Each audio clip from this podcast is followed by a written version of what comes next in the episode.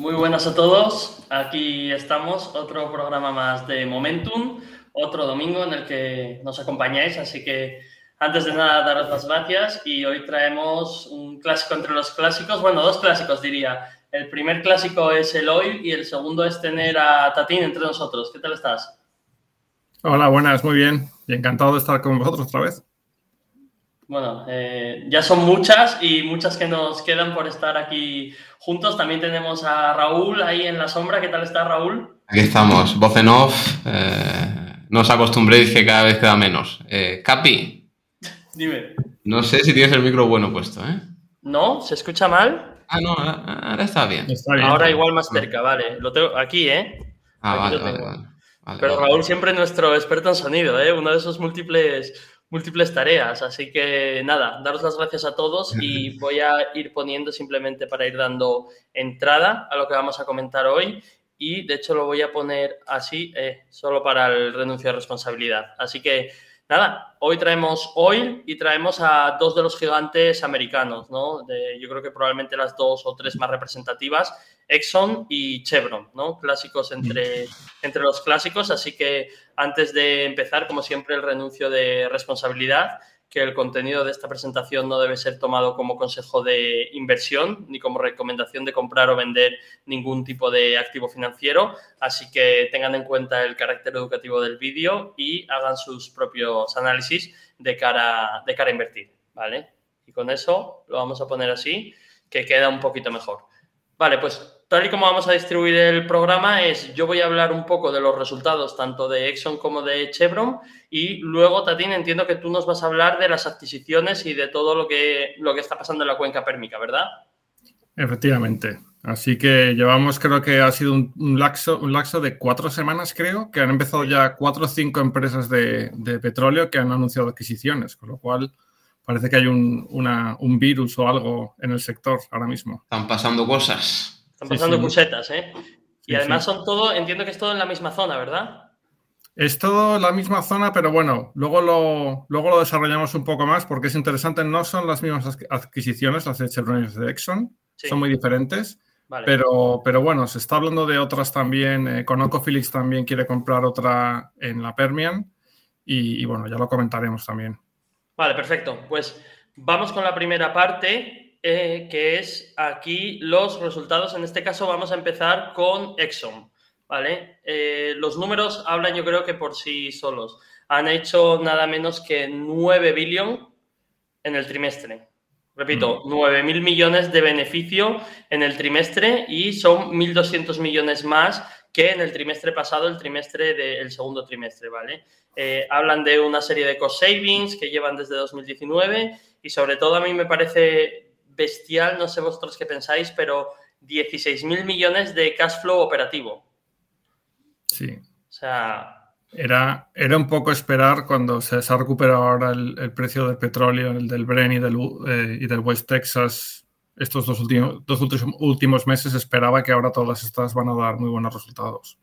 Claro, y entonces, claro, ¿qué es lo que pasa con esto? Que tenemos 16 mil millones de cash flow operativo en un solo trimestre. Entonces, fijaros, eh, ya te dicen que el CAPEX, lo que están invirtiendo para crecer más, para sacar más barriles, para expandir refinerías y demás, se va a ir a, la parte alta del guidance que dieron, que son 25 mil millones.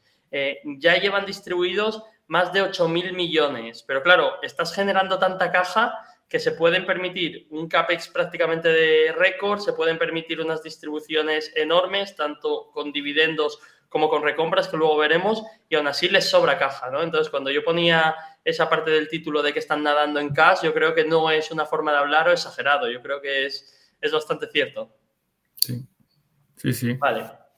Y esta parte, Tatín, la puse, fíjate, especialmente por ti, ¿eh? Porque de lo que nos habla esto es de cómo están los márgenes para los distintos productos que, que ellos venden, ¿no? Entonces, te hablan tanto del segundo trimestre del año pasado, hace un año, como del de este año y también hace un trimestre, ¿vale? Entonces, eh, si te fijas, los precios del crudo están por la parte alta, pero tampoco hay una dispersión tan grande, ¿vale? Lo que se ve una dispersión gigante es en el lado del gas natural, que claramente te pone como hace un año eh, los precios eran una absoluta locura, y ahora sí que está muy parecido respecto a lo que había hace un trimestre y lo que hay ahora, ¿no? La parte del refino, un poco lo mismo. Estamos en un punto donde eh, los márgenes son enormes. De hecho, yo sé que tú son empresas que también sigues, así que estoy seguro, Tatín, que, que nos puedes comentar un poco de esto. Y muy ligado a cómo estaba hace un trimestre, ¿no? Y muy, muy, bueno, no, perdón, muy ligado a cómo estaba hace un año, ¿vale? Que es lo que vemos ahí. Y cómo creció del trimestre anterior a este. Y, la parte que es lo, negativo para ellos es la parte de la parte química, ¿no? Los, márgenes en la parte química que están totalmente deprimidos. De hecho, los veremos, los veremos luego en los, en los resultados. Mm. Vale, resultados por segmentos. Entonces, fijaros que aquí ellos lo dividen en distintos segmentos. El primero es US, que es el upstream, ¿vale? Que es eh, obviamente el más importante, que es básicamente el sacar petróleo pues, con sus pozos y demás. Luego está EP, que son Energy Products, y CP, que es la parte de Chemical Products, ¿vale? Entonces, los resultados eh, creo que hablan ya por sí solos, como los earnings se te van a más de 6 dólares, que solo se gana con la parte del upstream, eh, con la parte de Energy Products, de todo el refining y demás, eh, dos y medio, y luego fijaros lo deprimida que está la parte de los Chemical Products, ¿no? Como baja de estos 0,8, perdona, a 0,2, ¿vale? Entonces, viéndolo un poco más en detalle, fijaros, esta es la parte del upstream de los volúmenes, ¿vale? Aquí de lo que hablamos es de los millones de barriles que, producen. Raúl, ¿puedes quitar la parte de abajo para que se vea mejor? Sí, voy. yo lo tengo a, a pantalla completa. Ahí. Y eso es. Entonces, Fíjate la producción. En realidad la producción respecto a hace un año es prácticamente similar. Son esos 3,2, 3,6 eh, millones de barriles que se han hecho en este trimestre, cuando hace un año se habían hecho 3,7, prácticamente lo mismo. Y respecto al trimestre anterior se pasa de 3.600.000 a 3.688.000. Entonces, para mí el mensaje aquí, eh, claro, es que están produciendo de una forma constante, no solo de hace un trimestre, también de hace un año, ¿vale? Digamos que ese nivel es el que a día de hoy la empresa puede tener, que son unos 3,6, 3,7 millones de barriles.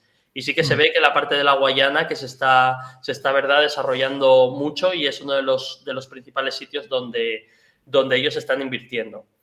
Entonces, claro, lo que aquí tenemos es que el upstream a nivel de barriles se está produciendo lo mismo, pero fijaros la diferencia enorme a nivel de precio. Aquí lo veis. A nivel de precio, lo que se ve es que respecto a lo que estaban ganando en el trimestre anterior, sube en nada menos que 1.460 millones. Y esto, repito, chicos, chicos ¿hay, algún problema con la emisión? No sé si nuestro de YouTube, pero no funciona. O sea, estamos emitiendo, todo va bien, pero el YouTube no va. ¿Y en Twitch va? En Twitch va. Deja que lo miro.